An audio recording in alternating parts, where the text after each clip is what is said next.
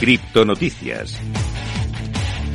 Empezamos a repasar toda la actualidad y empezamos por una noticia que ya te he comentado al principio, y es que la República Centroafricana ha aprobado un proyecto de ley para regular el uso de criptomonedas. Es solo regular el uso. De momento no la ha adoptado como moneda de curso legal. Como te digo, la República Centroafricana se ha convertido en el centro de un gran revuelo en el mundo de las criptomonedas, ya que ha habido muchas informaciones sobre la adopción de Bitcoin eh, de alguna forma algo similar a lo que ya hizo en El Salvador el año pasado. Sin embargo, contrariamente a los titulares que seguro que habéis visto por ahí, la nación africana de momento no ha adoptado Bitcoin como moneda de curso legal, sino que según se informa, ha legalizado el uso de criptomonedas en los mercados financieros.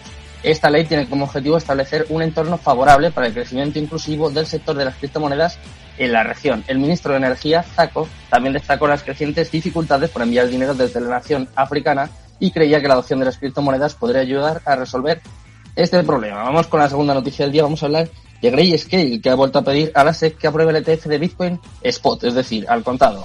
Grayscale ha redoblado sus esfuerzos para persuadir a la Comisión de Bolsa y Valores de Estados Unidos para que acepte la conversión de su Bitcoin Trust de 40.000 millones de dólares en un fondo cotizado en bolsa.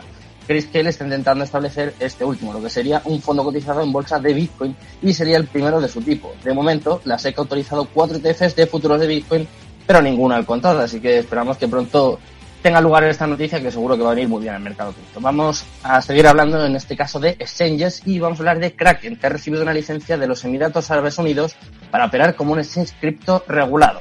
Kraken recibió una licencia de permiso de servicios financieros del mercado global de Abu Dhabi para operar una plataforma de intercambio regulada en los Emiratos Árabes Unidos, es decir, en el Medio Oriente. Vale señalar que el ADFM es una zona franca para que las empresas financieras se establezcan en la capital de los Emiratos Árabes Unidos y brinden servicios a los usuarios dentro de la región. Kraken atendería las necesidades de la región de Medio Oriente y África del Norte, según un comunicado compartido por la empresa con los medios. Y vamos con la última noticia del día, en este caso vamos a poder desarrollarla un poquito después porque tenemos el placer tener con nosotros al CEO de una de estas dos empresas. Estoy hablando de Tutelus y de Fintonic, que han ofrecido y van a ofrecer a partir de ahora formación cripto 100% financiada a millones de usuarios. Tutelus, por si alguien no lo sabe, es la mayor plataforma educativa especializada en la comunidad cripto de habla hispana y ha firmado un acuerdo de colaboración con Fintonic, en lo que sería la principal aplicación financiera del mercado hispanohablante que cuenta con más de un millón de usuarios.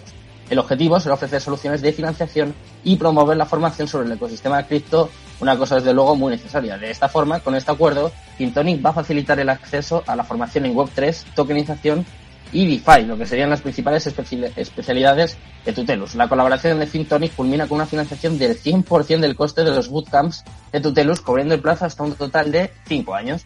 Eh, hasta aquí eh, repasa toda la actualidad. Vamos a desarrollar esta noticia enseguida. Vamos con la entrevista del día. Venga, que nos espera. La entrevista del día.